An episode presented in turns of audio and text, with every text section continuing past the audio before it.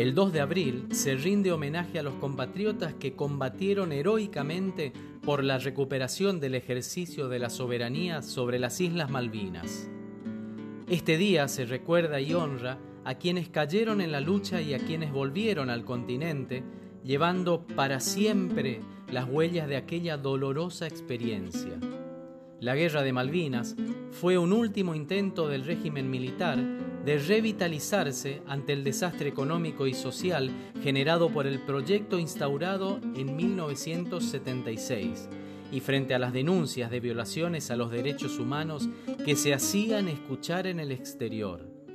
La Guerra de Malvinas fue un manotazo de ahogado que duró del 2 de abril hasta el 14 de junio y costó la vida de 649 personas, entre ellos oficiales, suboficiales y jóvenes de 18 años que cumplían el servicio militar, y mutilaciones y heridas a casi 1.300 personas, además de secuelas psicológicas que llevaron al suicidio a más de 350 excombatientes.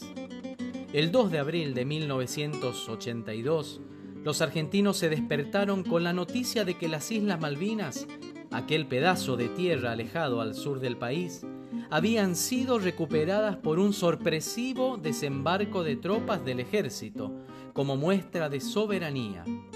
El gobierno inglés, al mando de Margaret Thatcher, reaccionó enviando hacia las islas un ejército superior en número y equipamiento y a partir de ese momento comenzó una cruenta batalla en mar y tierra.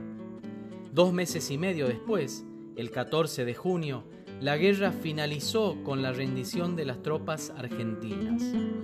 Como dijo Daniel Kohn, autor del libro Los chicos de la guerra, nuestros hijos fueron enviados a una lucha que no eligieron, decidida por un gobierno que no eligieron, para la cual no estaban preparados. El conscripto es un ciudadano que interrumpe sus estudios, sus trabajos, para cumplir con su servicio militar obligatorio. Él no eligió la guerra.